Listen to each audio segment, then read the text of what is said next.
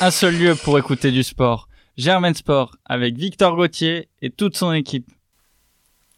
Bonjour à toutes et à tous, chères auditrices, chers auditeurs. On se retrouve pour une nouvelle émission exceptionnelle.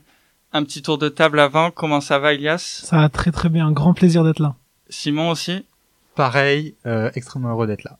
Et aujourd'hui, Germain Sport reçoit le journaliste sportif à l'équipe, envoyé spécial au Cameroun pour couvrir la Cannes, Hervé Penaud. Bonjour. Bonjour à vous, ben, un plaisir aussi d'être là. Hein. Très heureux d'être en votre compagnie. Sur Radio Germaine en plus. J'ai découvert ce que ça voulait dire. Hein. Ça doit être Saint-Germain, Germaine, Radio, voilà, je comprends. Merci beaucoup en tout cas d'avoir accepté notre invitation. C'est vraiment un plaisir euh, de te recevoir au studio de Radio Germaine pour un nouvel opus de Germain Sport. Jingle. Germain Sport. Alors, première question pour te présenter à notre public. Ouais, Quelle est ta formation et comment es-tu arrivé à l'équipe? Alors moi ma formation c'est que j'ai commencé j'ai fait des études plutôt traditionnelles hein. j'ai fait une maîtrise de sciences politiques. J'ai fait un master de relations internationales en Angleterre. Puis après je suis parti au Canada. J'ai enseigné un an dans une université. Et en revenant j'ai demandé à faire un stage à François. Sinon je serais parti sur un troisième cycle euh, sciences politiques hein. mais euh, moi mon rêve c'était de journaliste de sport. Et donc euh, j'ai fait une j'ai fait une demande pour pour un stage. Ah, François, vous voulez le fond de l'histoire ou pas Je vous raconte brièvement? Allez, une petite anecdote. Une petite anecdote. alors en fait, voilà, comme quoi, voilà, comme quoi, faut toujours. Bah, là, c'était un coup de chance d'une certaine manière. J'ai eu le bon réflexe, disons. C'est-à-dire qu'une personne m'appelle, me dit Monsieur Penaud, euh, il vous faut une convention de stage pour votre stage. Je dis pas de souci, je vous envoie ça. Je vais chercher la convention de stage, j'envoie la convention de stage. Et je reçois un coup de fil d'une dame, elle me dit euh, Monsieur Penaud, oui, vous, euh, vous avez une, on vient de recevoir une convention de stage, mais vous n'êtes pas pris en stage. Ah, je dis bah, je comprends pas, parce que j'ai vu quelqu'un me dit c'était une remplaçante qui était là, elle s'est trompée. Et là, j'ai eu le bon réflexe, et c'est ce qui a changé ma vie finalement. C'est que je lui ai dit mais vous savez, vous me mettez vraiment dans l'embarras, parce que j'avais quelque chose, j'ai été obligé de refuser, maintenant je peux plus le faire. Et la personne s'est sentie gênée, elle m'a dit bon en août ce sera pas possible mais en septembre, on va tout faire pour vous prendre, on est vraiment désolé de ce contretemps. Je dis oui, pas plus que moi, parce que moi je suis vraiment très désolé parce que j'ai plus rien. Et elle m'a dit bon bah d'accord. Ils m'ont pris au mois de septembre au service politique au départ de François, où il y avait Raphaël Baquet d'ailleurs qui, a fait euh, Sciences Po si je ne m'abuse, et, euh, qui est au Monde maintenant. Et donc au service politique. Et moi mon rêve étant de passer au service des sports évidemment. Et à l'époque il y avait un combat de boxe. C'est la première fois qu'un champion français disputait un championnat du monde de boxe. Moi je suis fan de boxe.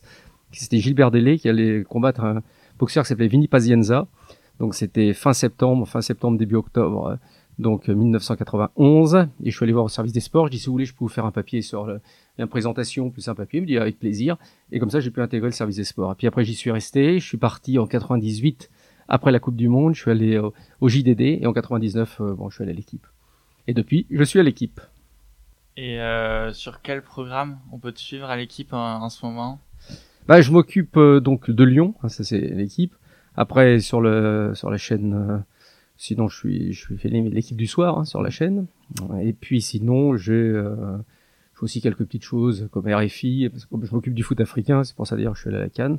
Depuis 2000, j'ai fait toutes les Cannes, je crois que c'est la 13e, 12, 13. Alors maintenant, on aurait quelques petites questions, quelques questions brèves pour un peu pour commencer un peu à te connaître. Alors, première question, ton club de cœur. Club de cœur. Alors aujourd'hui, je vais être honnête avec vous, j'en ai pas vraiment. Mais à l'époque, quand j'étais jeune, on me surnommait le Marseillais parce que j'étais fan, comme son indique, de, de l'OM. Donc jeune, c'était vraiment l'OM, fan de l'OM. Et vous avez pas une petite affection pour Lyon parce que justement vous travaillez sur Lyon euh, à l'équipe? Alors on a on a l'affection euh, liée au bon, liée aux, joueurs qu'on peut connaître. Hein, euh, et puis effectivement, quand on aime bien certains certains individus, bon, on préfère qu'ils gagnent plutôt qu'ils perdent. C'est plus intéressant sur le plan professionnel d'être avec aussi une équipe qui gagne, ça permet de faire des matchs intéressants aussi. Si on va en Ligue des Champions, donc c'est vrai que sur le plan personnel, si Lyon gagne, euh, je suis pas mécontent. Mais franchement, je dis pas que ça m'est égal, mais moi aussi, j'ai pas mal de recul par rapport à ça, et euh, j'ai toujours eu la sensation, de toute façon, moi je suis une équipe, mais bon, qu'elle soit septième ou, première, les résultats en général sont mérités. Donc pas, moi, je j'ai pas, j'ai pas tellement de, de, de problèmes avec ça. J'ai suivi des équipes, par exemple, où je connaissais tout le monde, j'avais des super relations, notamment le Cameroun, par exemple 2002, quand ils sont en Coupe du Monde, mais quand ils sont éliminés, pour moi, ils méritent d'être éliminés. Et pourtant, là, je peux vous dire, j'ai vraiment plein d'amis dans l'équipe. Ça fait partie du, bon, ça fait partie du sport. Hein. Et puis eux, ils sont habitués, ils passent assez vite à autre chose. Alors c'est pas moi qui suis journaliste qui vais commencer à, à pleurer sur le, sur les mauvais résultats d'une équipe que je suivrai. Merci. Ton premier souvenir de foot ou de sport quand tu étais plus jeune? Oh Alors là, j'en ai tellement. Ah, moi, c'est très jeune. J'écoutais les multiplex à l'époque. On parle de radio. Ça devait être les multiplex sur France Inter ou sur, euh, sur Europe 1. Europe 1 avec Fernand Choisel, effectivement.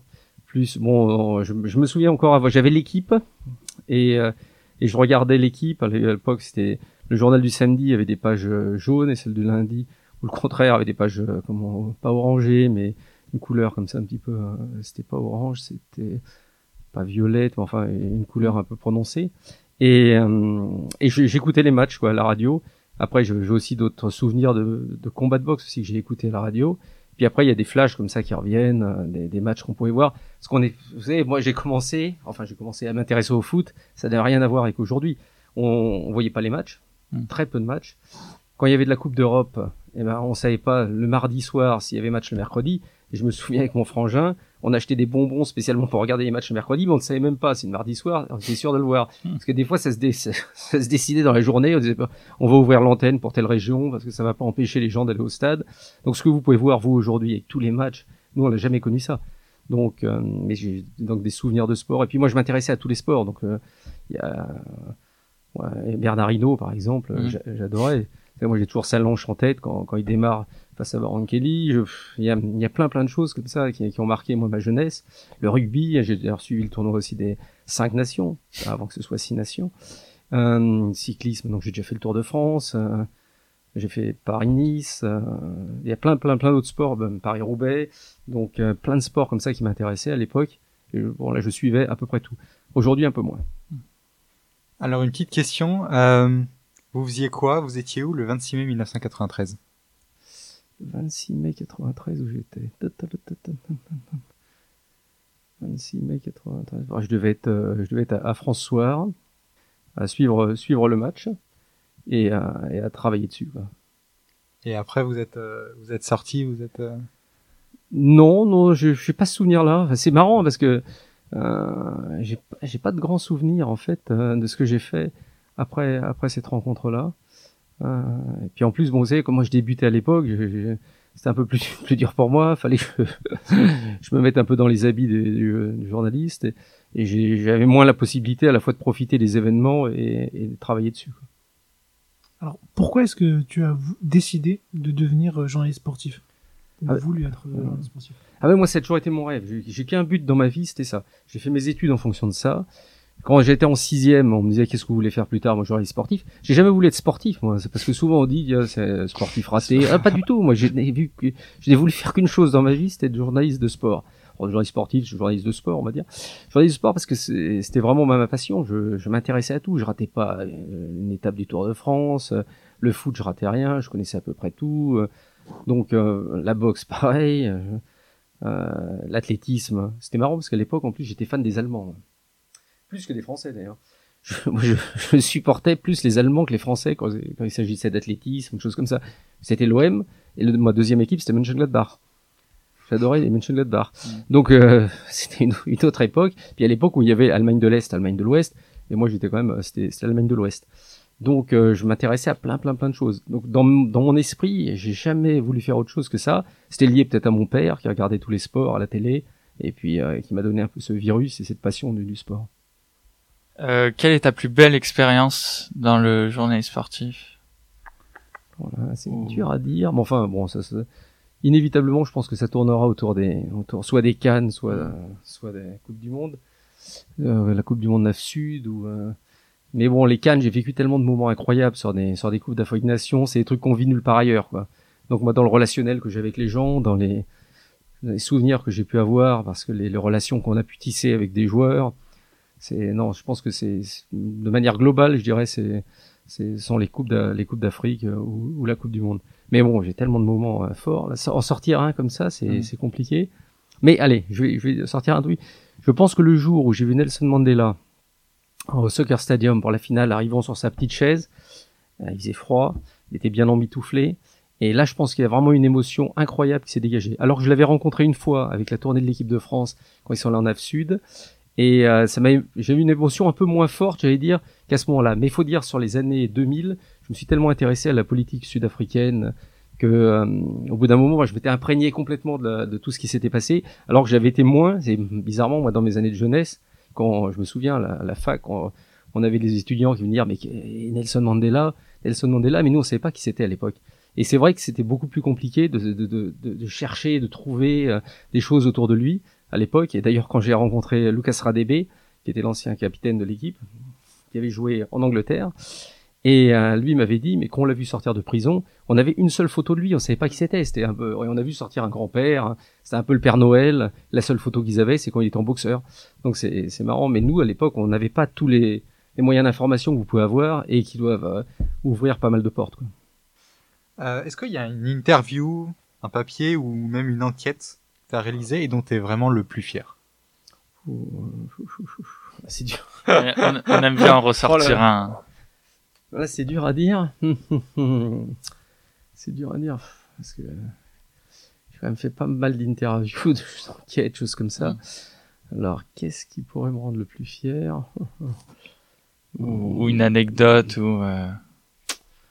C'est compliqué. Il faudrait, vraiment que je me retourne dans le passé là parce que j'ai fait tellement de choses. Ben, je parlais de l'interview de Lucas Radebe. Je trouve que c'est une des, interviews qui m'a le plus touché. Il racontait un peu le, le football euh, durant l'apartheid et son rapport, son rapport aux autres, aux blancs noirs. Ça c'était très intéressant. Mais j'ai fait tellement de choses. Euh, à des bailleurs, Séridier qui m'avait raconté sa vie, c'était un truc absolument invraisemblable. Son passage en Tunisie, lui qui était quasiment à la rue quand il était en Côte d'Ivoire.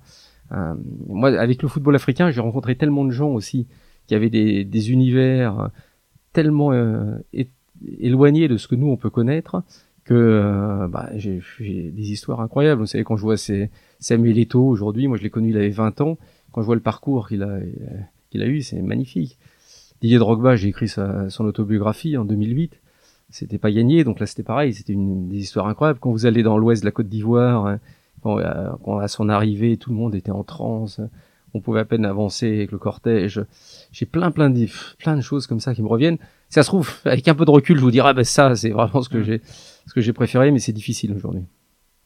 Euh, le joueur qui t'a le plus marqué bah, ça va se jouer entre les deux, là. entre Eto et Drogba. Hmm. Parce qu'Eto, j'ai, j'ai vraiment adoré. J'ai adoré dès que je l'ai connu. Il avait une fluidité dans le jeu, une personnalité, un caractère assez incroyable. Et puis euh, Didier, parce que bon, alors même si on est un peu moins proche aujourd'hui, pour différentes raisons, mais à une époque donc on était quand même assez proches. Et, euh, et c'est vrai que quand je le voyais jouer, bon, là pour le coup, j'avais une émotion. Et je me souviens le but qu'il met contre le Bayern, là par exemple, ça c'était incroyable incroyable. Ça, ça a été des moments très très forts, évidemment. Donc euh, ça se jouerait entre les deux. Eto, Drogba. Maintenant, il y a eu plein de joueurs que, j'ai adoré. Maradona, quand j'étais plus jeune. Mm. Alors là, c'était un joueur euh, que, je vénérais. Je pense que c'est le joueur que que j'ai préféré au départ. Après Marius Trésor, mon premier grand joueur, celui que j'ai préféré, c'était Marius Trésor. Hum, mais, c'est vrai que sur les, dernières années, c'est quand même Eto Drogba, ça a été un duel euh, pour le foot africain. En plus, c'était quelque chose d'énorme. Donc c'est les, deux joueurs que, que je mettrai en avant. Euh, juste, vous les gars, c'est qui le joueur qui vous a le plus marqué? Parce qu'on se l'est jamais demandé. C'est une bonne question. Je vais prendre course, parce que normalement c'était pas prévu. Non mais c'est bien, c'est bien. Faut savoir un petit peu, mettre quelques tacles glissés. Ah, je réfléchis. Joker. Non, mais c'est pas simple, c'est pas simple parce qu'en fait, on, se pose la question maintenant. Si ça se trouve, vous me posez demain mm. et puis quelque chose d'autre va me venir en tête. Donc, euh, c'est vrai que c'est pas toujours simple. Euh, honnêtement, bon, je pense qu'on n'est pas du tout de la même génération, donc Maradona, mm. euh, pas trop, mais Maradona revient beaucoup. Maradona revient beaucoup. Euh, bah moi, ouais, je dirais très bêtement Cristiano, Cristiano Ronaldo, ouais, ça, incroyable, je peux vraiment, incroyable. Mais, mais il y a un autre joueur français, par exemple, que j'adorais, j'y pense subitement, mais vous dites, c'est Eric Cantona. Mm. par exemple, quand Eric Cantona fait pas 96, mais j'ai détruit, ah, c'est pas possible. Parce que j'adorais Eric Cantona, l'Euro 96. En plus, c'est pour la demi-finale à Manchester. Mais, euh, parce que Cantona, j'adorais la personnalité. Et pourtant, mm. et pourtant, il m'a fait, un, petit râteau, j'étais allé le voir à Leeds. Et, euh, il me dit, non, on se voit demain. Le, le lendemain, je reviens, il n'était pas à l'entraînement, il était parti à Manchester. Donc, mais vraiment, non, non, aussi un personnage. Ça faisait partie ouais, des personnages assez incroyables. Mais vous savez, je parlais du foot là, et j'ai vécu des moments aussi magnifiques avec la boxe. Parce que quand j'ai suivi la boxe, quand je suivais par exemple quelqu'un comme Tiozo, Fabrice Tiozo, quand on allait dans les vestiaires, on était avec les, boxeurs, moi j'ai vécu des moments incroyables avec les boxeurs. Terry Norris, qui était quand même une idole, un, un boxeur absolument incroyable, quand il vient une dernière fois à Paris, il est dans un état un petit peu catastrophique avec son frère Orlin Norris. Et je me souviens, je suis dans le vestiaire, je vais le voir, je discute un peu avec lui, et on sentait qu'il déjà il bafouillait, alors qu'il avait à peine fini sa carrière. Maintenant, il est dans un drôle d'état, à mon avis. Et c'était des c'était des grands boxeurs. Donc, euh, c'est vrai que là, quand je repense à ça aussi, la, boxe, ça a été des moments magiques, hein, avec une, émotion, parce que c'est sont des personnages euh, hors normes, quoi, hors normes. Et justement, euh, rapidement avec la boxe, euh, alors moi, direct, celui qui me vient en tête quand je sais pas pourquoi je, on parle de la boxe, c'est surtout c'est Léonard. Je sais pas pourquoi. Ouais. Parce que mon père, moi, euh, il souvent, quand on parle de la boxe, il me parle de Léonard. Ouais, et des trois autres euh, avec lui, j'ai plus le nom. Marvin Hagler, Roberto Duran et Thomas Hearns. C'est ça. Bah voilà. Vous avez tout bon. Et je voulais savoir du coup, parce que c'était quoi, années 70 pour, Je veux pas me tromper. Euh, 80. 80. 70 80. 70 80. Euh, enfin, 70 80. À l'époque, vous étiez né et. Ah, ah, mais moi alors, ah, oui, j'étais né. Malheureusement. J'aurais préféré être né après, mais j'étais né. Je voulais savoir comment. C'était quoi, enfin, comment vous viviez justement un peu ce quatuor magique de la boxe euh, à l'époque? Alors, euh, on a parlé tout à l'heure des idoles du foot, hein, parce qu'on parlait foot. Mais moi, en, sport, j'ai mon idole hors, hors foot, et puis même c'était une de mes idoles. Moi, je, disais toujours à l'époque, quand j'avais une vingtaine d'années. mes deux idoles, c'était Bruce Springsteen en musique et, euh, et, Marvin Hagler en boxe. Et moi, j'étais fan de Marvin Hagler. Donc, c'est des, des, combats qu'on ne ratait pas. Moi, le Marvin Hagler contre euh, Thomas Hearns, qui va au troisième round, un combat dantesque, incroyable. Je vous conseille de, le revoir si vous pouvez. Et euh, c'est l'un des plus beaux combats de l'histoire de la boxe, surtout par la, la, passion et la pression qui entourait ce combat-là. The War, comme disait Marvin Hagler. Et, euh, et, moi, je me souviens de l'avoir vu. J'ai réveillé mon père quand même pour lui dire attends papa, là faut y aller. Il faut regarder. Il était 4-5 heures du matin et, euh, et moi je pouvais pas être assis. Je pouvais pas parce qu'il y avait une telle tension, une c'était incroyable. Et le Léonard, je dirais, tu diras ça à ton père. Malheureusement, ça m'a quand même déçu qu'il batte Marvin Hagler pour son dernier combat. Marvin Hagler est battu par Léonard au point. Alors combat, ça peut aller dans un sens ou dans l'autre. Hagler a toujours estimé que c'était euh, c'était un vol. Bon, on peut, on, chacun se fera son, son idée. Mais ça a été les quatre fantastiques, ça a été quatre boxeurs incroyables de cette époque-là. Certains étaient montés hein, de, de catégorie inférieure. Marvin Hagler lui était toujours resté hein, en, un poids moyen. Et, euh, et, ça a été une, une, une, époque formidable pour la boxe, même si, il faut jamais l'oublier, à l'époque, les gens disaient « Oh, mais la boxe avant, c'était mieux. » C'est ce que vous allez retrouver ah toute votre vie. Non, mais ce qu'on va retrouver toute, votre vie, quand vous... Je suis persuadé que vous allez trouver des gens qui vont dire « Oh, ben à mon époque, c'était mieux, etc. » Et c'est pas mieux ou moins bien, c'est différent. Et, euh, et à l'époque, c'est vrai que pour nous, hein, les, les, années 80, et vous aviez aussi un boxeur français, moi que j'adorais, c'était Louis Carriès, par exemple, qui, est, qui, était bien sûr moins spectaculaire, qui n'a pas atteint ce niveau-là, mais c'est aussi un, un, boxeur que j'appréciais beaucoup. Mais c'est vrai que, alors sur le vraiment le peu de connaissances que j'ai sur euh, sur l'époque, euh, sur la boxe, mais c'est vrai qu'une grande partie des plus grands matchs de boxe de, de l'histoire, c'est avec les les quatre fantastiques, enfin les. Oh non, c'est parce que non, parce que tu sais, j'ai eu cette perception, enfin, quand j'ai pu regarder des documentaires, des trucs comme ça. Et tu vois, par exemple, Carpentier d'MC, il y a plus de 100 000 spectateurs. Tu vois, et là, on parle du début 20, du 20e siècle. C'est un, non, la boxe, en plus, la boxe, quand on s'intéresse un peu à l'histoire américaine, par exemple, moi, je, ça m'intéressait pas mal. L'histoire américaine, la boxe, je pense que c'est le sport qui épouse le plus l'évolution de l'histoire américaine. Alors, avec les, les juifs, les irlandais, les, euh, les, euh, après les noirs américains, etc., etc. Et c'est vrai qu'à travers la boxe, on voit un peu l'évolution aussi du sport. Ray Sugar Robinson, tous ces gens-là, Mohamed Ali, hein, qui refuse d'aller au Vietnam, et euh, tout, toute cette, toute cette, euh, tous ces boxeurs bah, ont été aussi des symboles de, de l'évolution de la société américaine. Ray Sugar Robinson, hein, que, on dit tu peux pas monter dans un bus. Euh, Mohamed Ali aussi, je me souviens dans un de ses livres, un des journalistes qui raconte qu'il était dans un aéroport, je sais plus c'était Atlanta, ou quand, il veut prendre un verre pour boire un coup, euh, lui, journaliste blanc, on lui file un verre, l'autre on lui file un gobelet, enfin je sais plus, c'était une anecdote comme ça. Et Ali ne dit rien parce qu'il dit bon, de toute façon c'est comme ça, on, on est habitué à ça. Donc euh, eux, ils, la boxe a été vraiment euh, pour moi au centre aussi de, cette histoire américaine. Et c'est pour ça que j'ai toujours, alors, je l'appréciais pour le sport lui-même et aussi quand on s'intéresse à la boxe, souvent on s'intéresse à l'histoire de la boxe. Et l'histoire de la boxe, c'est aussi euh, c'est la pègre, c'est c'est l'évolution de chaque catégorie socio-professionnelle dans la société américaine. Et c'est vrai que c'est des gens qui venaient bah, pour, hein, il fallait se battre avec ses points pour pouvoir survivre. Donc, euh, donc moi, ça m'a socialement, je trouvais ça très très intéressant. Mais c'est vrai que je trouve l'histoire des, des sports, je trouve c'est c'est l'élément le plus fascinant euh, parce que c'est vrai que depuis enfin quelques années, allez, deux, trois ans, je m'intéresse énormément à la F1. Je suis devenu un grand fan de la F1. Et euh, c'est vrai que directement, pour vraiment me familiariser avec le monde de la F1, j'ai pas voulu voir directement tous les trucs techniques, etc. Mais, mais vraiment voir l'histoire de la F1, euh, comment est-ce que ça a évolué, etc. Et euh, c'est vrai que j'aime beaucoup aussi bah, l'histoire du foot, forcément. Et c'est vrai que vraiment l'histoire des sports, quand on voilà, on découvre un sport, je trouve vraiment découvrir en même temps l'histoire, c'est fabuleux. Ah oui, non, mais de toute façon, c'est ça, c'est capital. Je pense, c'est il faut, faut jamais oublier ça. Hein. Le, le, sport est né avant nous. Hein. C'est que le, le, problème, je vois même chez beaucoup de journalistes maintenant, qui s'intéressent au sport, par exemple le foot à partir de 98 ou à non, le sport est, né avant, heureusement. Hein, euh, et, et, c'est vrai qu'il y a certains sports qui s'y prêtent plus. J'allais dire, quand vous êtes fan de boxe, en général, vous vous intéressez à l'histoire de la boxe. Quelqu'un qui aime la boxe peut pas connaître, ne peut pas ne pas connaître Jack Dempsey, c'est impossible. Même je parlais de Carpentier, euh, Marcel Cerdan, euh, pour, des Français par exemple, c'est impossible de pas les connaître. Je demande pas de connaître Gene Krejci, mais même logiquement c'est l'histoire de la boxe. Mais euh, le foot s'y prête parfois un peu moins.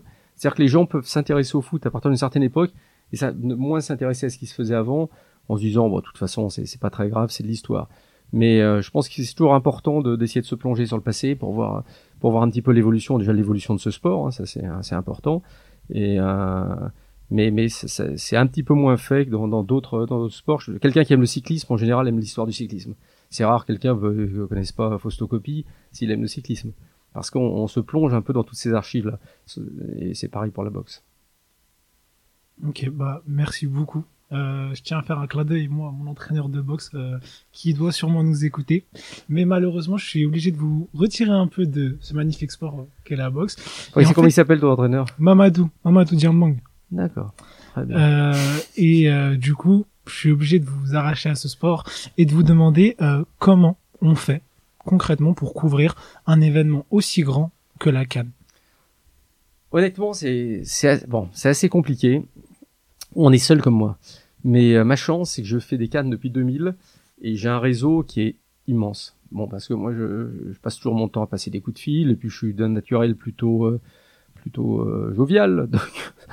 Donc, je, tous les gens avec qui je travaille, j'essaie toujours de les, les recontacter et, ça me permet d'accumuler, d'accumuler, d'accumuler. Et quand j'ai des papiers à faire, bah, je vais beaucoup plus vite droit, au but. Ça fait que sur une Coupe d'Afrique des Nations, je suis capable de, sur là, il y en a 24 équipes, mais sur une bonne dizaine d'équipes, je peux dégainer assez vite si, euh, si j'ai un travail à faire. Et je m'y intéresse tout le temps, durant toute l'année. Je sais exactement ce qui se passe. Je suis tous les matchs euh, africains. Et, euh, et après, bah, il faut travailler, quoi, simplement. Passer des coups de fil. De toute façon, le, notre métier, c'est assez, enfin, c'est assez simple. Essayer d'avoir du recul sur les choses pour avoir la capacité d'analyse, ça c'est important. Hein, ne, pas croire qu'on sait tout, ça c'est déjà la deuxième chose très importante ne pas croire non plus que nos idées sont supérieures à celles des autres, surtout quand on fait le foot africain comme moi, parce que chacun a sa manière de voir et de penser les choses. Hein, il faut, faut toujours s'enlever un petit peu euh, d'autre côté ethnocentré. Hein, ça, c'est capital, surtout qu'on va beaucoup à l'étranger comme moi. Mais, euh, mais après, euh, bah, c'est du travail. Hein, il faut, faut bosser. C'est le seul conseil que je peux donner, c'est ne pas avoir peur de passer des coups de fil, ne pas avoir peur de, de s'investir.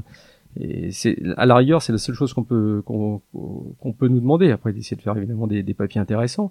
Mais moi, c'est quand j'ai fait mes premières cannes, je voyais toujours les journalistes africains qui n'avaient pas les moyens qu'on avait. Et euh, quand euh, je les aidais un peu à aller chercher des cybercafés pour que j'ai une voiture à l'époque, et euh, des cybercafés qu'on allait chercher dans des endroits improbables où ils avaient des grosses disquettes qu'ils essayaient de mettre dans les ordinateurs de cybercafé, mais il fallait aussi que l'électricité fonctionne, ce qui n'était pas toujours le cas. Donc c'était un enfer terrible. Moi, je me suis toujours dit, vu les conditions de travail que j'ai, je me sens obligé et redevable vis-à-vis de tous ces gens-là ben, de donner le maximum.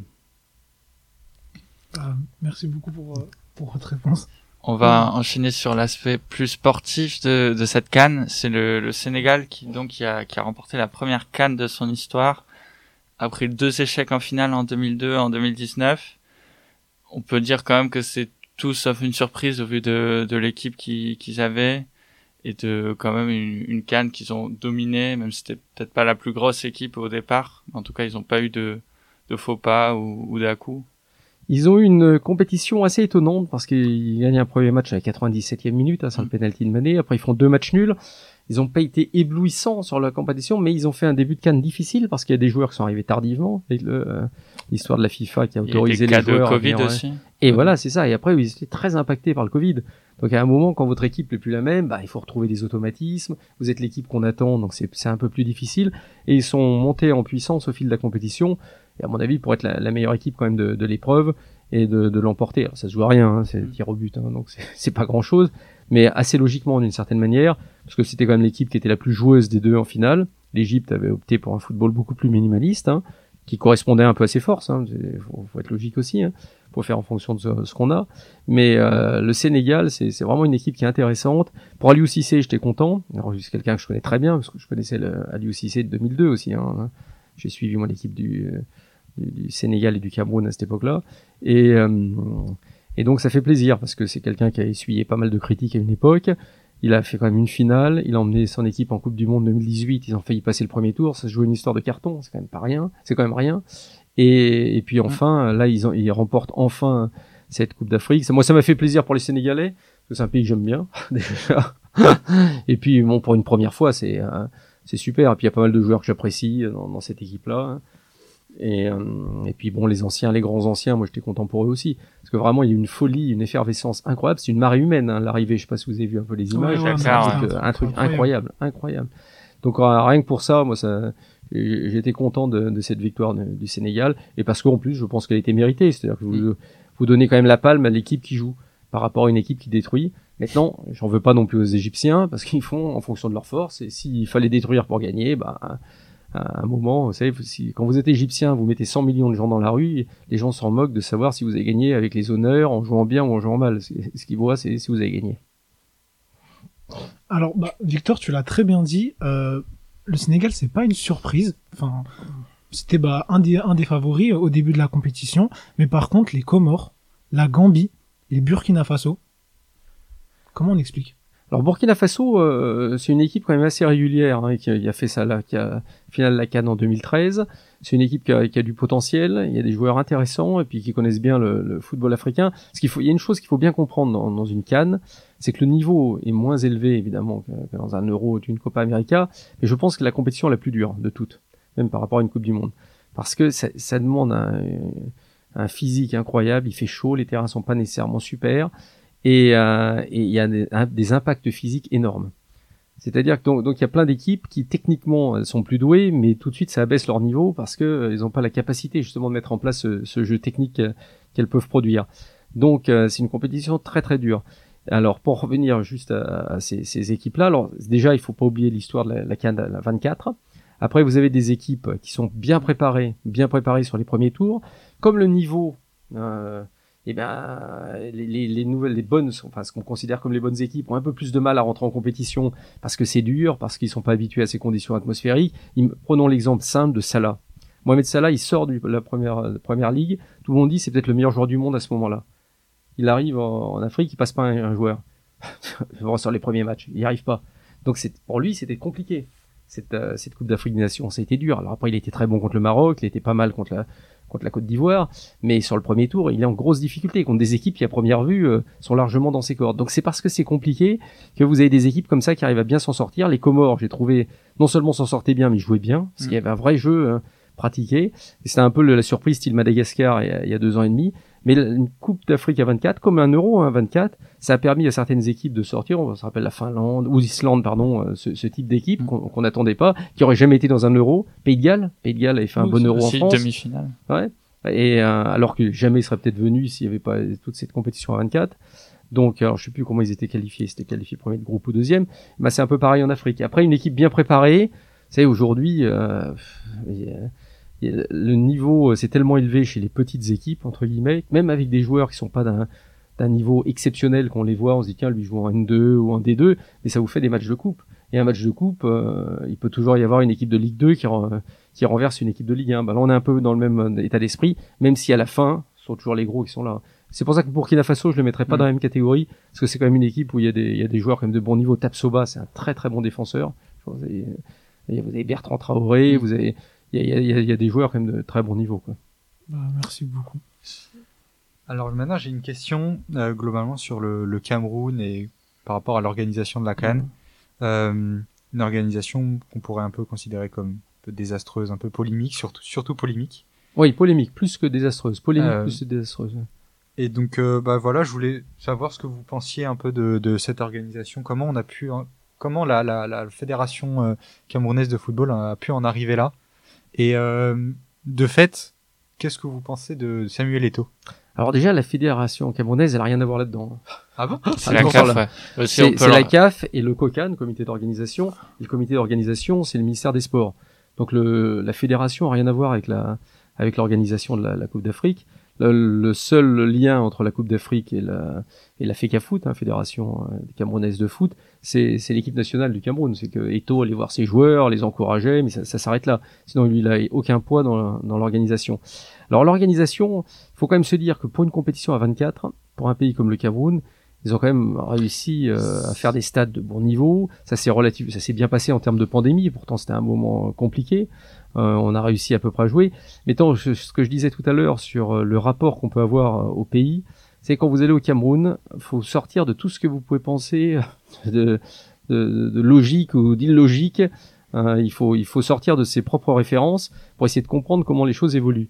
Et, et c'est pas toujours simple. Donc même pour la CAF, c'était pas simple parce que comme c'est c'est un pays très politique ou très administratif avec des strates comme ça qu'il faut faut passer les unes après les autres, ça fait que euh, même quand vous organisez quelque chose, s'ils décident par exemple l'État camerounais de fermer les routes 4 heures avant, vous fermez les routes 4 heures après avant et vous pouvez rien dire. Ça, ça fait partie d'une logique de fonctionnement. Alors euh, qu'on accepte ou pas, hein, qu'on peut trouver bien, pas bien, mais toujours est-il que bon, quand vous êtes au Cameroun, vous faites comme font les Camerounais. Hein, c'est assez logique.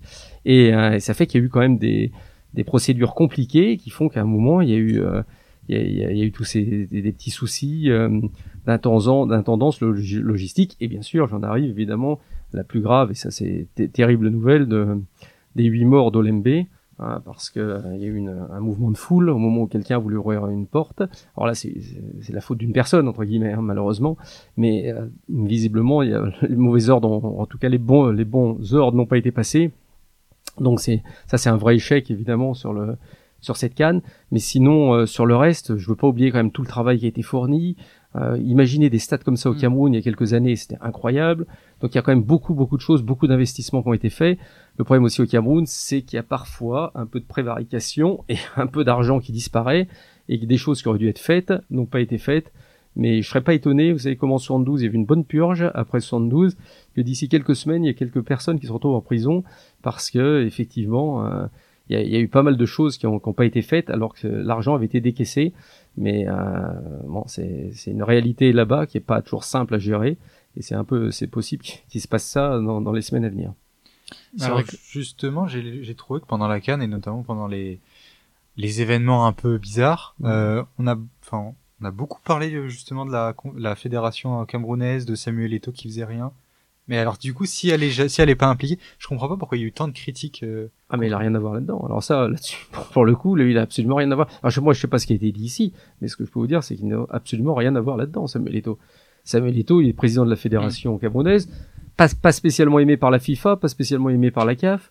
Donc lui, au contraire, il était mis un peu de côté. Et euh, non, non, lui, il a absolument rien à voir là-dedans. Non, c'est le COCAN, c'est comité d'organisation, et puis euh, la CAF. CAF chapeauté par la FIFA, parce qu'il y a eu beaucoup de membres de la FIFA qui sont venus se diriger un peu à la place de la CAF pour, pour dire la vérité, mais ils étaient bloqués par euh, par le COCAN, qui est donc le, ministère, où là vous avez des réunions à n'en plus finir, réunion sécurité, on a rendez-vous à 13h, ils viennent à 18h, ils disent non, on est venu à 18h parce qu'on avait rendez-vous à la présidence, on devait gérer des choses. C'est euh, c'est pas simple, c'était pas simple de travailler là-bas, mais bon, hein, ça fait partie aussi du, du jeu. Hein. Quand vous allez au Cameroun, bah, vous faites comme font les Camerounais, puis si vous allez en Côte d'Ivoire, vous ferez comme font les, les, Ivoiriens.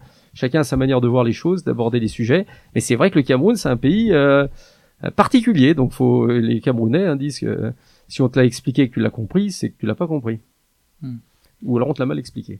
Après, c'est vrai que sur l'organisation, maintenant à 24, ça rend plus compliqué parce que quel pays maintenant peut accueillir une canne avec les infrastructures ça, que ça demande.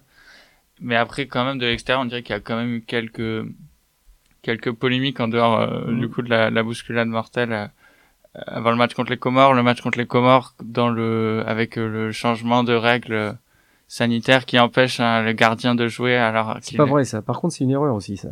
Le problème c'est qu'après les gens répètent des choses mais qui sont fausses. Il n'y a jamais eu de changement de règles. Le seul changement de règle qu'il y a eu le dimanche, moi j'étais, alors je peux vous dire, j'étais au contact des Comores. Hein, donc, euh, euh, et d'ailleurs, j'ai même écrit un tweet et une, erreur, je pense. Après coup, je me suis rattrapé parce que j'ai évolué au cours de la journée. Moi, j'avais vu le, le, nouveau texte qui était paru le dimanche. On me l'avait envoyé.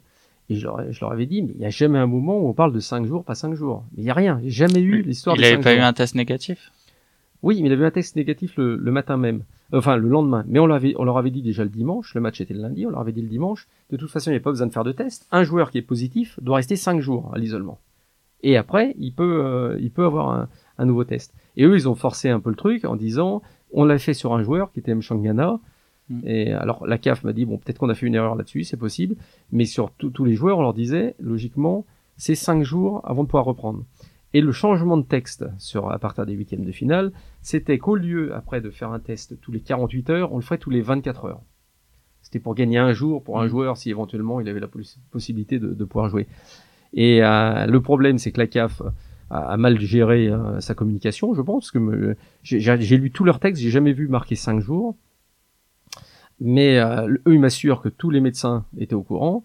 J'ai eu quelques médecins, ils n'étaient pas nécessairement au courant, mais il y a a pas de joueurs, logiquement, ou très peu de joueurs qui a pu rejouer avant cinq jours. Effectivement, tous les joueurs qui étaient positifs un jour, ils jouaient pas le match après. D'ailleurs, le Burkinabé avait gueulé avant de rencontrer le Cameroun. Ils ont regardé, on rencontre le Cameroun, on a des tests positifs. Le problème, c'est qu'il y a une sorte de fantasme qui était né autour de tout ça, qui fait que dès qu'il y avait une équipe qui rencontrait le Cameroun, c'est les Camerounais qui, gèrent. Il faut quand même savoir que le laboratoire qui était utilisé est un laboratoire de Dubaï, indépendant, ce qui est le même qui était utilisé pour l'euro. Donc ils avaient aucun rapport avec les Camerounais. Mais le problème, c'est comme c'est l'Afrique, on aime bien globaliser. C'est-à-dire quand il y a un problème en Afrique, ça devient un problème globalement africain. Mauvais arbitrage, oh bah la canne. Si vous avez un mauvais arbitrage en France ou en Angleterre, personne va dire mais la première chive, la première ligue, c'est n'importe quoi. Non, on va juger l'arbitre, on va dire. Tandis que dès que c'est l'Afrique, c'est-à-dire d'un seul coup comme si l'Afrique, si vous était une et indivisible, et comme si c'était un État en soi et ce qui est d'une bêtise, euh, une sombre bêtise. Et euh, c'est une erreur d'arbitrage, comme l'arbitre par exemple qui a eu le, fameux souci de santé parce qu'il il m'a dit parce que je l'ai eu au téléphone, il m'a dit à 5 minutes près il était dans le coma quand même. Mais il aurait pu être remplacé, non? Mais il s'en était pas lui lui il se rendait pas compte parce qu'il était en train de, de tomber puis eux sur le bord de touche ils se rendaient pas compte non plus et c'est qu'à la fin, quand il a sifflé plus tôt la fin de la partie, quand ils ont voulu reprendre, que c'était pas lui, lui n'est pas n'est pas revenu sur le terrain. Alors le, match n'a pas eu lieu parce que les Tunisiens sont pas revenus, mais lui, en gros, n'a pas voulu revenir. Et on lui a dit, hop, allez, mets-toi sur le côté parce qu'il était dans un, dans un drôle d'état, quoi. Donc, euh, mm. mais le, le problème, c'est que, par exemple, un arbitrage comme ça, qu'est-ce qui va se passer? On va dire ah la canne c'est n'importe quoi. Moi j'ai connu des journalistes même qui m'ont dit ça. Ah, la canne c'est n'importe quoi, quel bordel. Non c'est pas la canne c'est n'importe quoi. Un arbitre qui a eu un problème, bah, le pauvre c'est un arbitre qui a eu un problème. C'est-à-dire qu'on le fera jamais. Le, le, regard parfois un peu condescendant sur le football africain est un peu gênant. C'est-à-dire qu'on, je vous dis, on généralise complètement dès que c'est l'Afrique, mais il n'y a pas que là-dessus, hein, c'est de manière plus globale. Et, euh, et quand, quand c'est un football européen, on aura au moins, on prendra un peu le recul pour pouvoir décortiquer et puis pas généraliser. Et sur les, juste pour revenir, moi, il y a un match qui m'a particulièrement marqué, du coup, le, le Comore Cameroun. Parce que les, Comoriens qui font un match exceptionnel, du coup, sans gardien. Et qui en plus ont des, un but magnifique de M. Shangama. Ouais. Et qui en plus après ont été sanctionnés financièrement pour, euh, pour, euh, c'est un peu exagéré, non? Alors bon, moi, moi ce qu'on m'a raconté du côté des gens euh, de la CAF aussi, parce que bon, il faut, faut donner deux versions évidemment, c'est que leur attitude a été un peu limite quand ils sont, ils sont revenus. Notamment, par exemple, le gardien doit avoir le, on doit garder son numéro de maillot. Hmm. Obligatoirement. Ce qui les gens étaient prévenus, c'est dans le règlement, on garde son numéro de maillot. Et, euh, et le, à la dure, qui est rentré dans les buts, il avait le 16, qui était le gars, numéro d'Amada.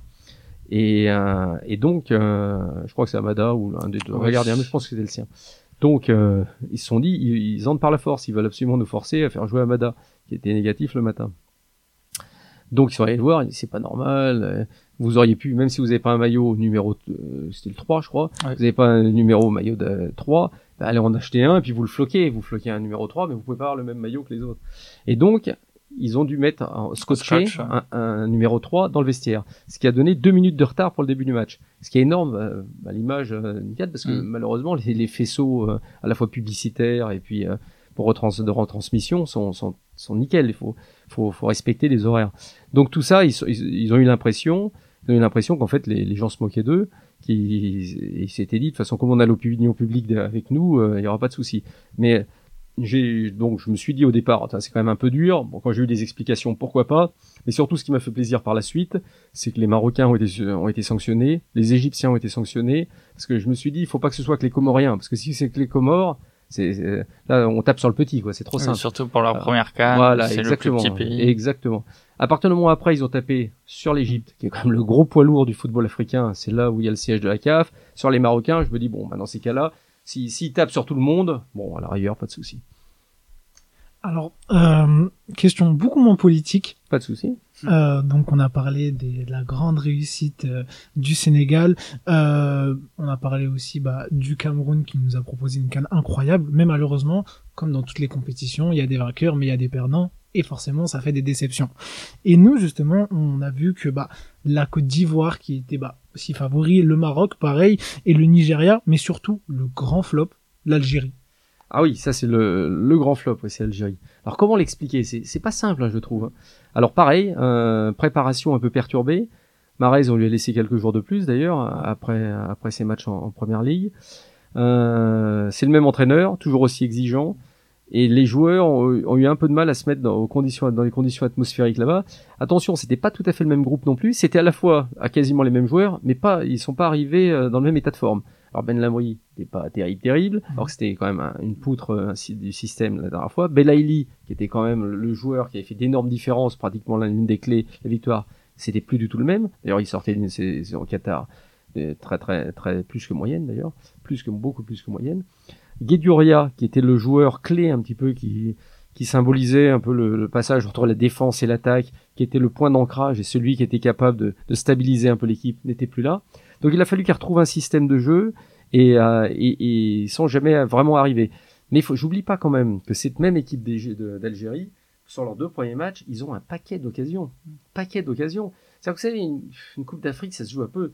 C'est-à-dire quand vous débutez euh, peut-être difficilement, euh, et ben après euh, vous étiez dans le groupe de la de la Côte d'Ivoire. La Côte d'Ivoire, par contre, pour le coup, fait un super match et vous perdez assez logiquement. Mais les deux premiers matchs, le nombre d'occasions mm. que se sont procurés les Algériens, il y avait deux ans, il y a deux ans, ils, auraient mis, euh, ils auraient mis trois buts à chaque match. Et puis après, ça y est, c'est lancé sur une autre dynamique.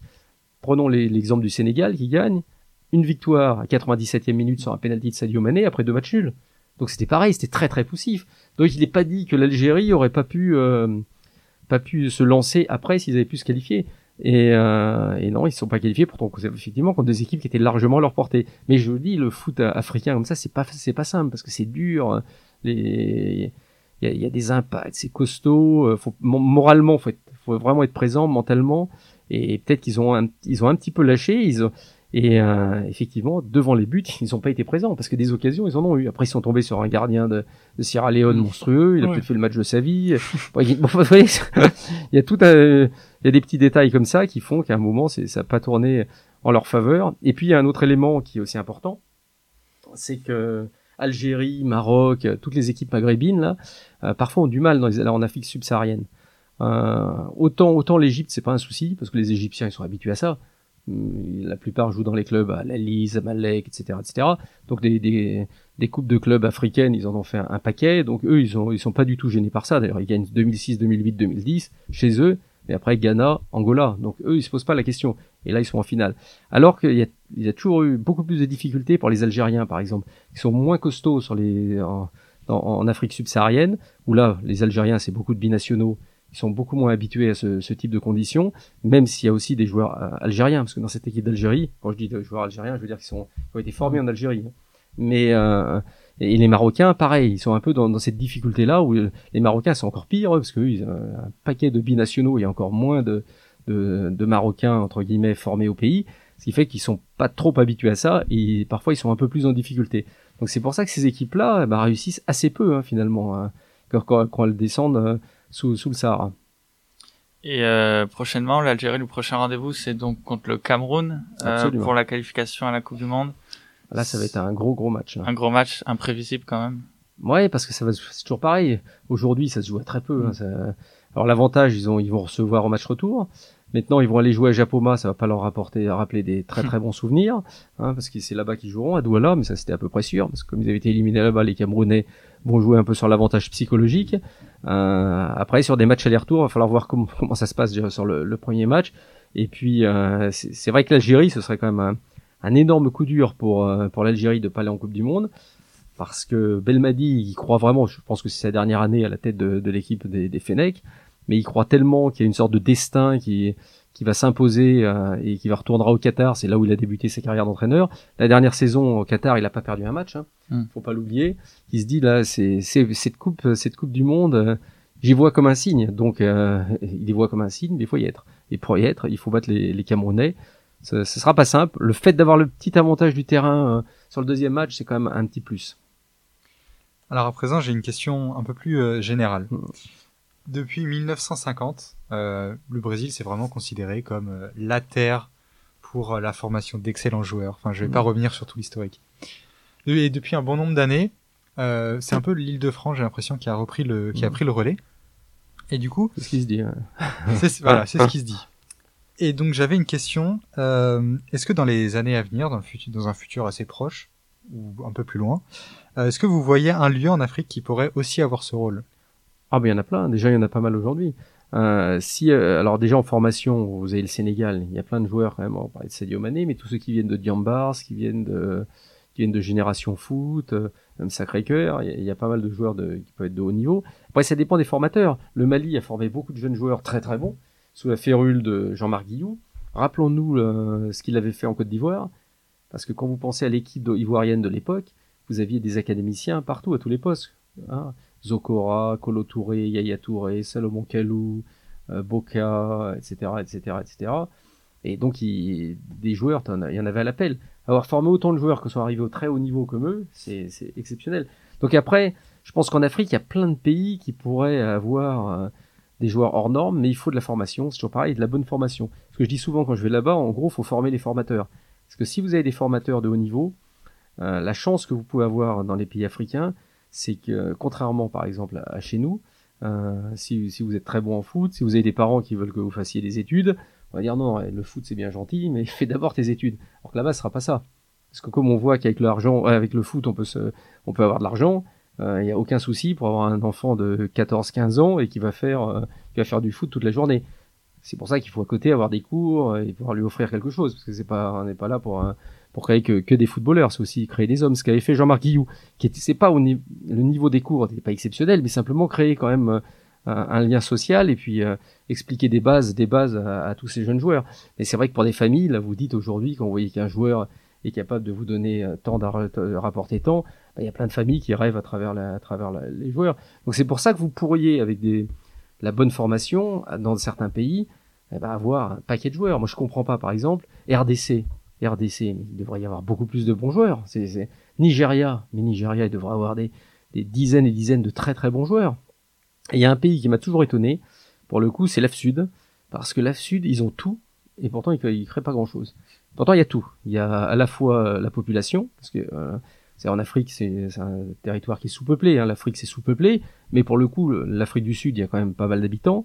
Euh, vous avez euh, vous avez des super terrains, l'argent. Donc, euh, c'est le seul pays à avoir organisé une Coupe du Monde aussi en absolument, Afrique. Absolument, Donc euh, il y, a tout ce qu'il faut pour, euh, pour arriver. Et puis pour, pour l'instant, ils n'arrivent pas à grand chose par rapport à ce qu'ils devraient faire, à mon avis. Donc il y, a, y a plein de, de, pays comme ça où on pourrait développer pas mal de, de footballeurs de haut niveau. Mais c'est toujours pareil, c'est la formation et former les formateurs. Ça, c'est toujours pareil. Alors justement, mais le Brésil, euh, pendant tout le 20e, enfin deuxième partie du 20e siècle, c'était un football de rue quand même. C'était, euh, je sais pas, j'ai, l'image des jeunes qui, voilà, qui sortent et qui, euh, voilà, pendant des années ont joué sur les plages. Euh, en France, c'est bien plus professionnel quand même. Euh, et du coup, en Afrique, ce serait un peu un mix des deux, je dirais. Alors attention, parce que le problème de l'Afrique aujourd'hui, hein, alors bon, ce qu'il faut voir, c'est qu'on va pas comparer trop les époques, parce que tu sais, il y a une période où il y a beaucoup de joueurs qui ne sortaient pas. Hein. Tu sais, 28 ans, des Algériens, pouvaient pas sortir. Après, tu que deux étrangers par club. À partir de l'arrêt Bosman, ça a complètement évolué. Il y a des, des joueurs qui sont partis partout. Donc c'est vrai que les époques sont différentes. Mais si on juge euh, Aujourd'hui, euh, la grande différence, c'est que les championnats africains ont explosé de manière négative, et euh, sauf dans le Maghreb et euh, lors de l'Afrique, Maghreb plus euh, pays arabes, en Égypte. Donc c'est eux, ils ont gardé quand même des structures intéressantes sur les clubs, sur les Égyptiens, les Marocains, vraiment des, clubs forts.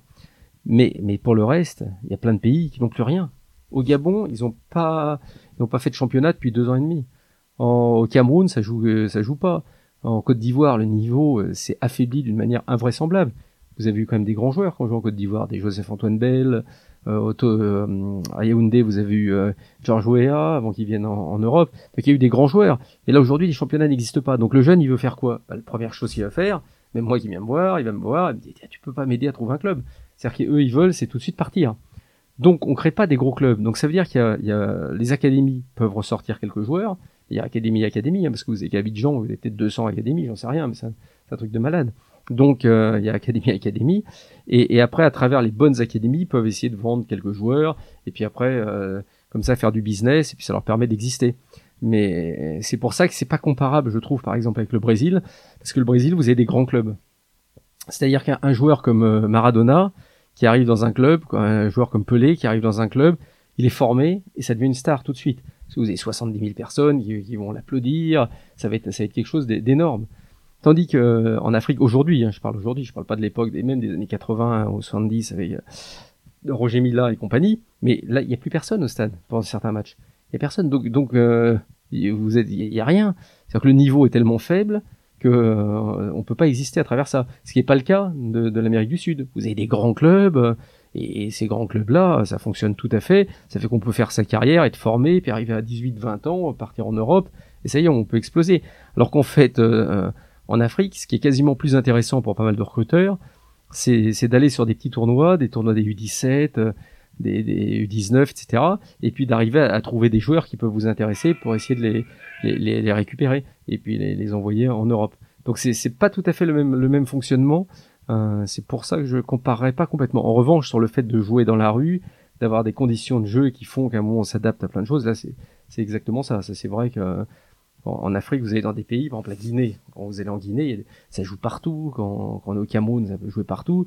Et pourtant, c'est pas pour ça qu'il y a aujourd'hui des excellents joueurs euh, partout. Ok, bah, merci beaucoup. Si vous deveniez un jour président d'une d'une ligue de football africaine ou même de la Confédération africaine de football, ce serait quoi vos, vos premières mesures? Eh bien moi c'est réformer les championnats avec obligation d'avoir des championnats de jeunes. Alors déjà, il faut que les licences tout soit nickel, parce que évidemment, on sait exactement ce qui se passe. C'est un petit peu compliqué.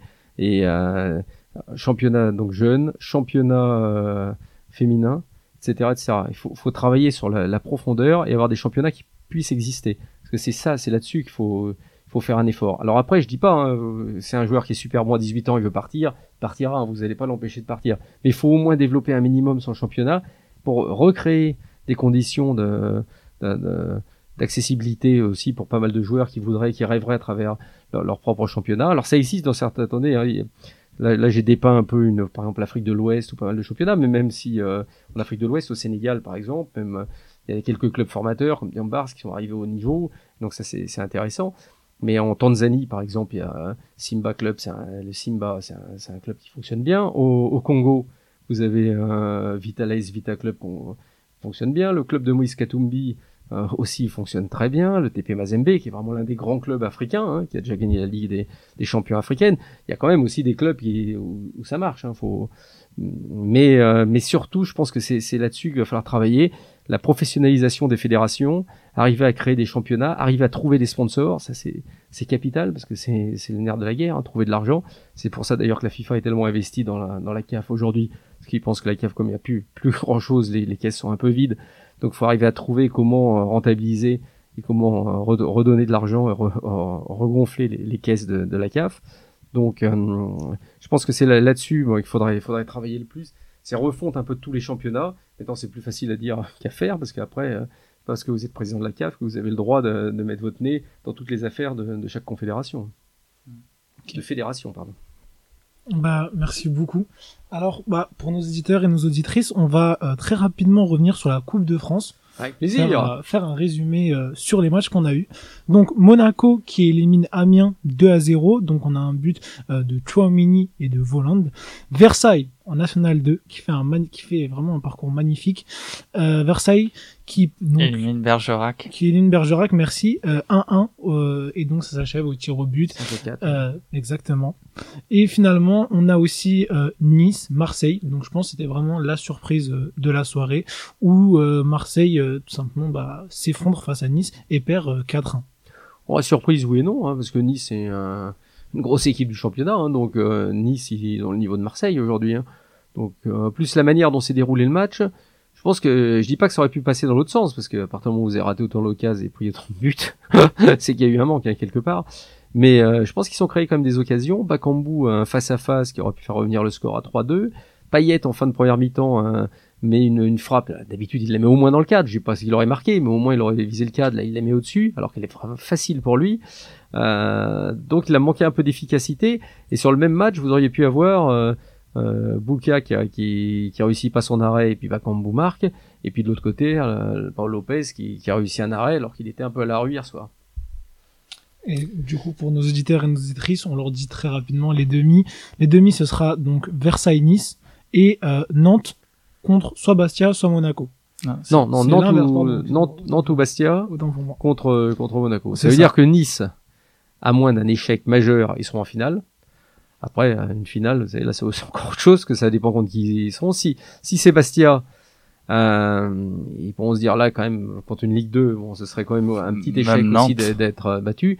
Ah, Nantes et Monaco, après, ça reste des équipes de Ligue 1, ça, ça se joue pas grand chose, hein, une finale. Même, même contre, rappelons-nous, contre des équipes euh, supposées vraiment inférieures, mmh, Ligue 2, voire nationale, eh ben, ça n'a jamais été très simple. Hein.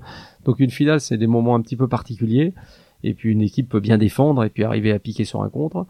Mais, euh, mais c'est vrai que Nice, s'il n'était pas en finale, en revanche, ça sera un échec.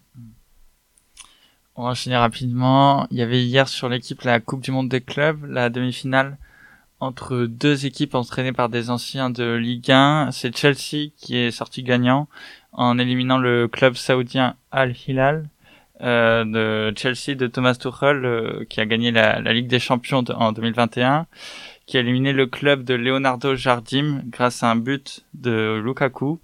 Et donc euh, Chelsea qui affrontera en finale Palmeiras, euh, qui c'est le club brésilien qui s'est débarrassé des Égyptiens d'Al-Hali. Et donc euh, encore une fois, on pourrait retrouver le vainqueur de la Ligue des Champions qui remporte cette compétition. C'est ce qui se passe souvent. Mais moi j'ai trouvé que le match hier c'était un match très sympa déjà. Et heureusement, heureusement Kepa fait deux arrêts monstrueux. Mm. Hein parce que deuxième mi-temps, euh, je pense qu'ils ont tout à fait les moyens d'égaliser. Bien sûr, Chelsea était supérieur, mais ça se joue pas euh, tant que ça. Et à la liste, c'est assez marrant parce qu'ils ont quand même fait jouer un ou deux joueurs qui avaient joué la finale, euh, la, finale de la Cannes.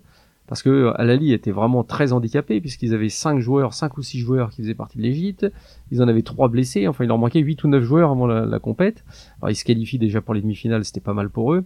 Et, puis lors de ce match, pareil, hein, ça, se joue à, à pas grand-chose.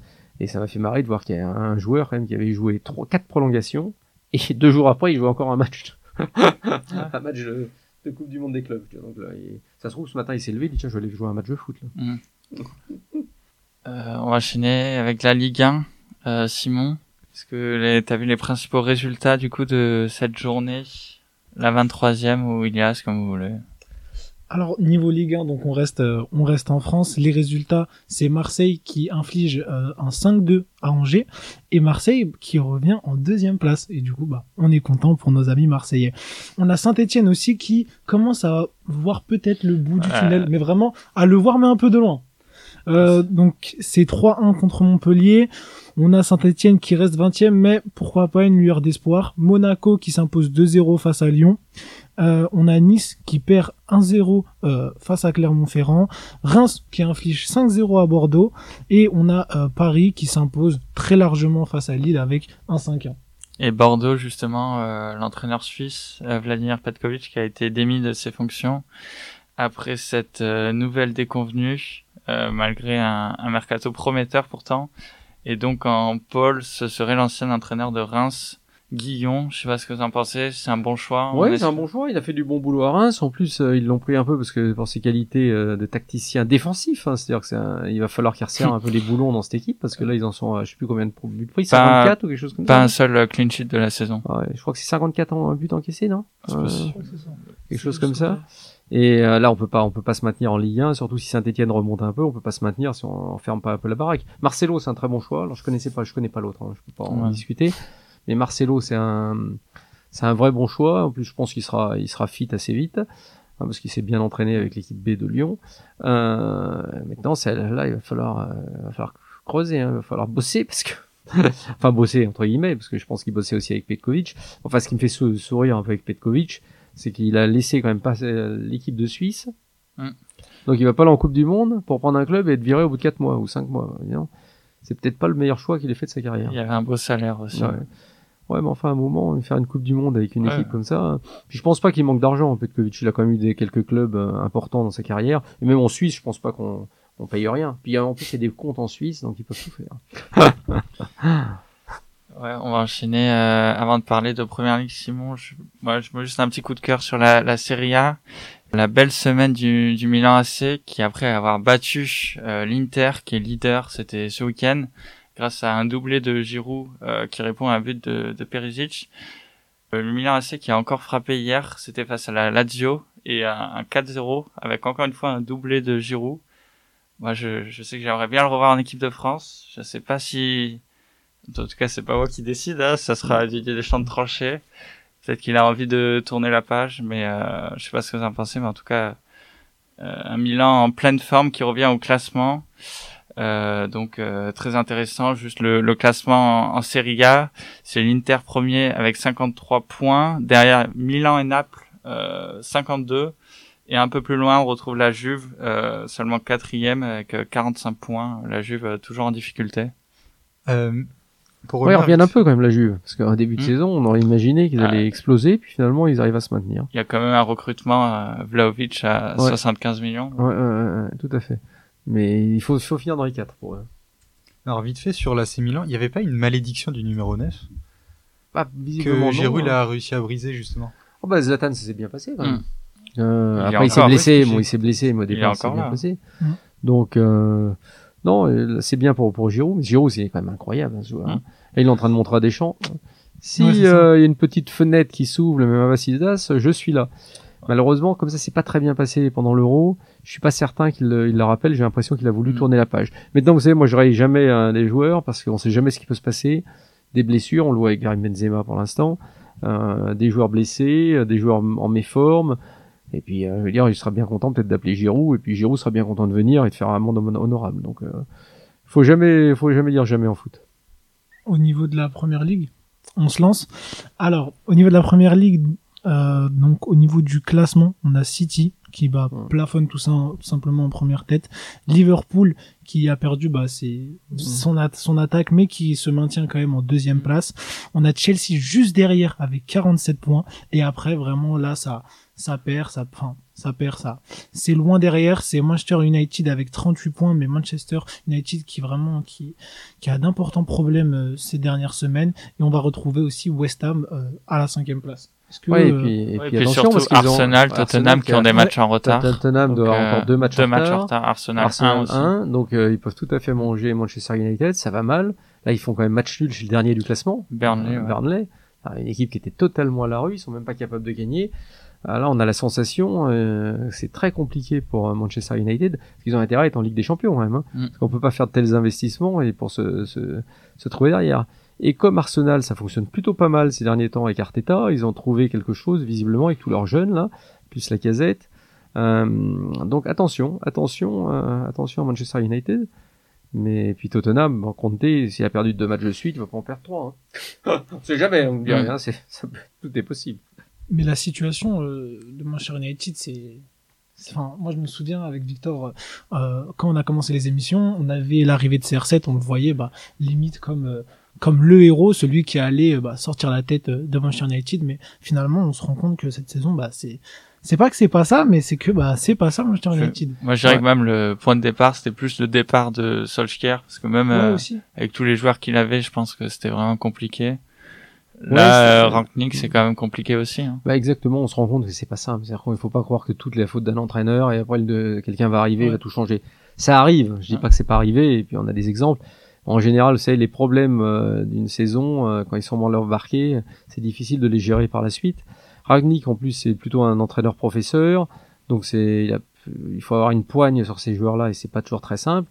Et le problème avec Cristiano Ronaldo, qui est un joueur évidemment exceptionnel, on va même pas discuter de ça, mais c'est qu'aujourd'hui c'est un joueur pour lequel euh, on doit avoir une équipe à son service quasiment. Donc euh, c'est plus compliqué parce qu'il se laisse, euh, il se laisse oublier. D'un autre côté, il marque des buts et ça c'est important parce que c'est quand même ce qui est le plus difficile en football. Mais mais aujourd'hui, ils n'arrivent pas à trouver cette bonne combinaison entre les uns et les autres. Mais c'est pas non plus Cristiano Ronaldo qui défend et qu'on voit les erreurs défensives de Manchester United, en, dépit des joueurs achetés, hein, parce que là on parle de Maguire, ils ont acheté aussi.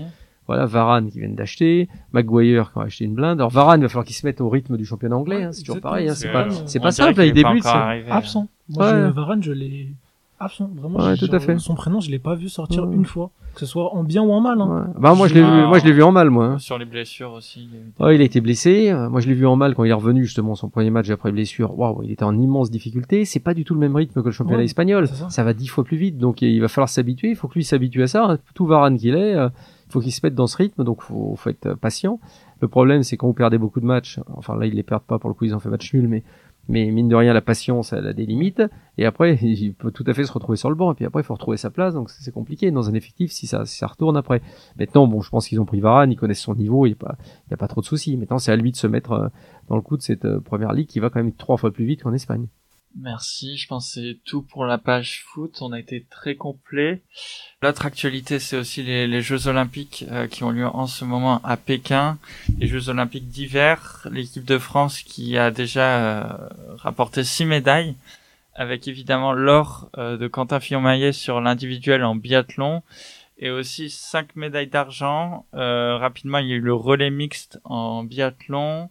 Anaïs Chevalier-Boucher sur l'individuel femme en biathlon aussi. Le biathlon qui rapporte beaucoup euh, à l'équipe de France, c'est une tendance euh, sur les Jeux d'hiver. On a aussi eu le, le vétéran Johan Claret, 41 ans, qui décroche une très très belle médaille d'argent sur euh, la descente en ski alpin. Tesla 2 aussi, qui décroche sa première sa première médaille d'argent sur le Big Air à seulement 20 ans. Et c'était hier aussi la, dernière, Chloé Trepuch en snowboard cross. Euh, une deuxième place également, donc euh, une deuxième place. Et euh, quelques déceptions, ski alpin notamment, avec les désillusions pour Tessa Worley, Pinturo aussi qui a loupé son, combiné, et en ski boss aussi les deux quatrièmes places de Benjamin Cavé et surtout de, de Perrine Lafont, qui était la, qui était championne olympique en titre et donc qui n'a pas réussi à défendre son titre ni même à, ramener une médaille de Pékin. Donc c'est quand même une grosse désillusion. Mais euh, pour l'équipe de France, ça fait quand même 6 médailles, c'est pas mal. Je pense que l'objectif était de 15. Il reste encore beaucoup d'épreuves en, en, biathlon, donc euh, je pense qu'on peut être confiant quand même. Ça, je sais, je suis pas un sport, alors je vais être honnête avec vous, je suis pas un spécialiste hein, de, de, ces sports. Faudrait pas non plus qu'on ait que des médailles dans un seul sport, quoi. Ça ferait un peu limite. ça ferait qu'on est très bon dans un sport. Il y a des pays comme les Pays-Bas qui, qui ont toutes leurs médailles en patinage, de vitesse, parce qu'il n'y a pas de montagne, euh, si Tout je ne me trompe pas. Là, ça peut se comprendre, mais nous, de les montagnes, on a un petit peu quand même. Ouais. Et euh, pour continuer sur les JO, euh, il y a eu des scandales, notamment sur l'organisation, puisque on sait que c'est les les premiers jeux qui se déroulent avec 100% de neige artificielle, ça fait un peu mal au cœur de voir les images euh, des montagnes qui ne sont pas enneigées. On sait aussi euh, les désastres écologiques. On a vu euh, la piste de bobsleigh qui a été construite sur une sur une réserve naturelle, le coût faramineux. Et on a aussi déjà une polémique avec un contrôle positif, un produit dopant de la patineuse russe Kamila Vialova et donc le, résultat de la compétition par équipe dans laquelle l'athlète de 15 ans euh, était engagée en suspens et elle avait même notamment brillé en devenant la première patineuse à réussir un quadruple saut aux Jeux Olympiques. Et donc, euh, du fait du très jeune âge de la patineuse russe, les, les règles en termes de contrôle antidopage sont à partir de 16 ans. On sait pas trop comment ça va se, se dérouler encore. Je pense que ces jeux sont dans l'incertitude. Ça m'étonnerait qu'elles soient qu'elles participent aux, autres épreuves. Mais en tout cas, déjà une, polémique euh, sur ces jeux. Euh, mais vite, ouais, vite fait, par rapport aux polémiques, euh, surtout que en plus, les JO de Pékin, ils voulaient être les, les plus verts de l'histoire, c'est ce qu'ils disaient. Les plus verts, les plus durables de, de C'est pas les plus blancs en tout cas, je pense. Pas les plus blancs, ouais, c'est ça. Euh, par exemple, euh, alors bah, tout, en gros, toute l'électricité quoi venait d'énergie renouvelable. En gros, 100% de l'électricité venait d'énergie renouvelable. Ici, c'est pas trop le problème l'électricité du coup. Mais euh, mais ce que je comprends pas, pourquoi on a fait, pourquoi Pékin, je veux dire, les JO d'hiver forcément ça va ramener un peu moins de monde. Je veux dire, c'est moins important mmh. que les JO d'été. Bien sûr, bien sûr. Donc du coup, il y a moins, je pense, moins besoin peut-être d'infrastructures, surtout pour accueillir du public, etc.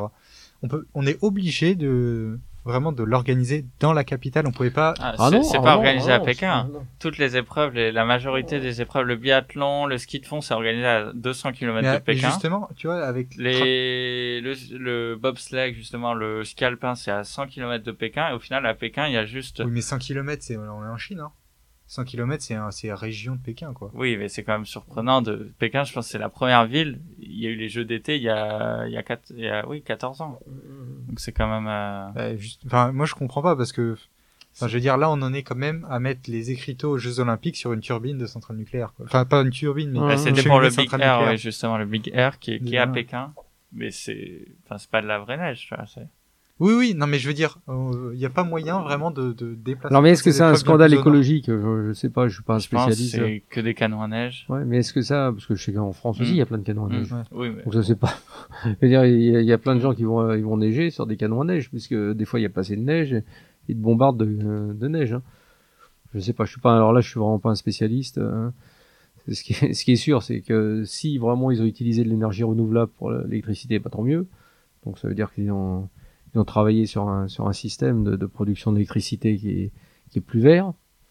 Euh, après pour le reste, je, je sais pas, j'ai pas du tout d'idée. Ce qui est sûr, c'est que le décor faisait pas très joli pour le pour l'épreuve là, Pékin. Ça c'est le moins qu'on puisse dire. On avait l'impression d'être au milieu des usines. Maintenant, est-ce que c'est un impact vraiment euh, de manière non écologique le, pays? Ça, j'en sais rien du tout.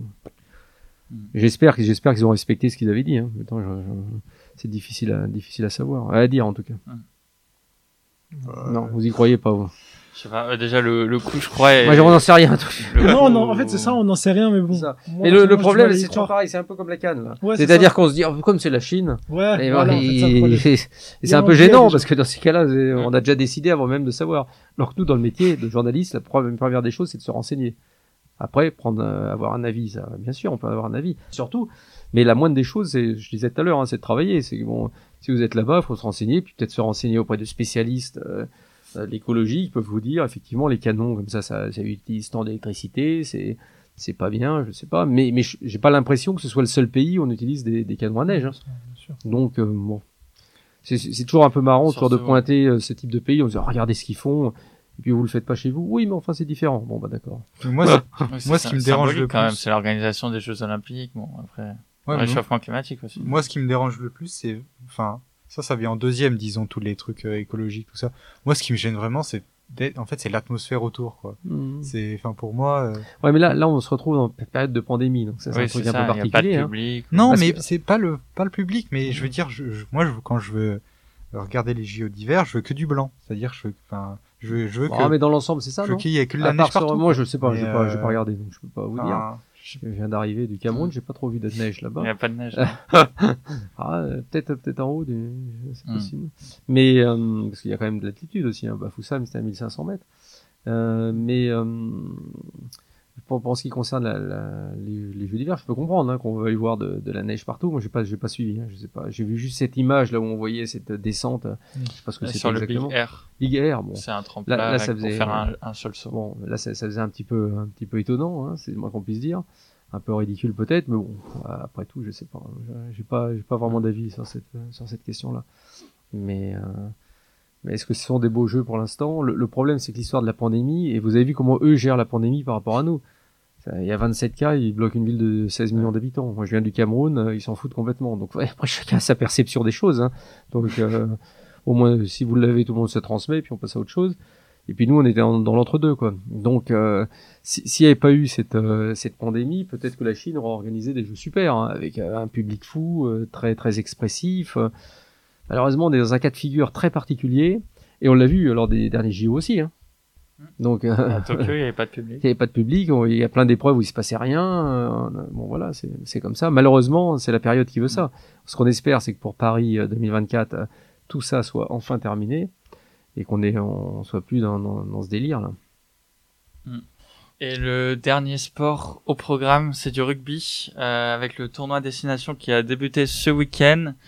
Une entrée réussie, même si euh, assez compliquée pour l'équipe de France quand même, qui s'impose finalement 37 à 10 avec le bonus offensif, c'était le plus important. La France qui est première au classement, euh, devant l'Irlande qui s'est elle aussi imposée avec le bonus offensif contre le Pays de Galles 29 à 7 et l'Écosse qui a réussi à battre l'Angleterre euh, 20 à 17. Et donc euh, samedi, on aura le, le, choc entre la France et l'Irlande, peut-être déjà une finale avant l'heure euh, pour ce tournoi à destination. Je sais pas ce que vous en pensez. Euh. Alors moi je me souviens, je pense deux, trois, allez disons quatre semaines, j'avais dit que la France n'était pas favorite. Euh, je retire tout ce que j'ai dit. Ah ouais ah bah, bah... il, a, il a suffi d'une victoire contre l'Italie, c'est dingue ça C'était efficace. Surtout que les Français ont dit toute cette semaine en conférence de presse qu'ils n'étaient pas favoris. Hein. Et eh ouais, mais je tiens à retirer et je deviens un supporter nationaliste de la France, parce qu'on aime la France. Ouais, bah, on va voir ce qu'elle a donné contre l'Irlande, parce que c'est vrai qu'on se dit que le vainqueur de ce, ce match-là peut peut-être remporter le tournoi et pourquoi pas tenter le, le grand chelem. ça va pas être simple ça va pas être simple. Moi, j'ai pas vu le premier match, hein, donc j'étais pas là, donc je veux pas, pas parler de l'équipe de France alors que je l'ai pas vu. Et euh, j'ai pas plus vu eux que les Irlandais, mm. mais c'est un match que je vais suivre avec intérêt. Bah, peut-être la semaine prochaine, euh, je serai pour l'Irlande du coup. c'est le, il a, c'est le, ça s'appelle le binationaliste. plus que bi là, je pense. Bon, bah, c'est bon, on a, on a fini cette émission. Merci beaucoup, en tout cas, Hervé Penaud. C'est un plaisir. Très, très, très bien. Malheureusement, les anecdotes me sont pas venues, même ça va dit. Mais, euh, ça, a été plaisir. Très, très, très, très, sympa, en tout cas. c'est sympa. Merci beaucoup. En tout cas, c'était un plaisir. Et puis, continuez bien, hein, la radio Germaine. On va attendre ça. Bah, écoutez ça. Alors, écoutez la radio Germaine. C'est important parce que c'est certainement les futurs journalistes de demain. Donc, vous voyez, je les regarderai, moi, quand je serai à la retraite. Je vous regarderai sur les émissions de radio, de télé ou presse écrite. Ça dépend. Vous êtes plutôt dirigé plutôt vers quoi? Vers la presse audiovisuelle ou? Faites que vous fassiez de la radio comme ça, non? Bah, Moi, mon père regarde à chaque fois l'équipe du soir, donc. Ah, bah, euh, c'est quelqu'un de bien. un homme de goût. c'est pas le seul. Donc du coup, quand, quand je passe dans le salon, bah, je, je reste euh, souvent euh, regarder la télé avec lui, du coup. euh, mais sinon, non, en fait, c'est bah, réseaux sociaux, beaucoup de réseaux mm. sociaux. Honnêtement, c'est ce qui est plus simple parce que voilà, c'est avec les autres trucs. Donc. Ah. Vous, vous lisez l'équipe ou pas? Ouais. De temps en temps. Ouais, je suis pas abonné, mais de Sauf temps en temps. les, les gros articles ou les, quand il y a des gros événements, mais sinon. Bon, ça, il faut, par contre. bon, bah, merci beaucoup. Eh ben, c'est un plaisir. Continuez bien, et puis bonne chance pour la suite de votre euh, carrière. Enfin, déjà de vos études, voilà, ça va aller. Une fois qu'on est là, c'est bon, vous en sortez. On espère. Et, après, et après, vous retrouvez un bon job qui vous corresponde. Merci. Merci. Merci. À bientôt. À bientôt. Ciao, ciao. Salut, salut. Germain Sport.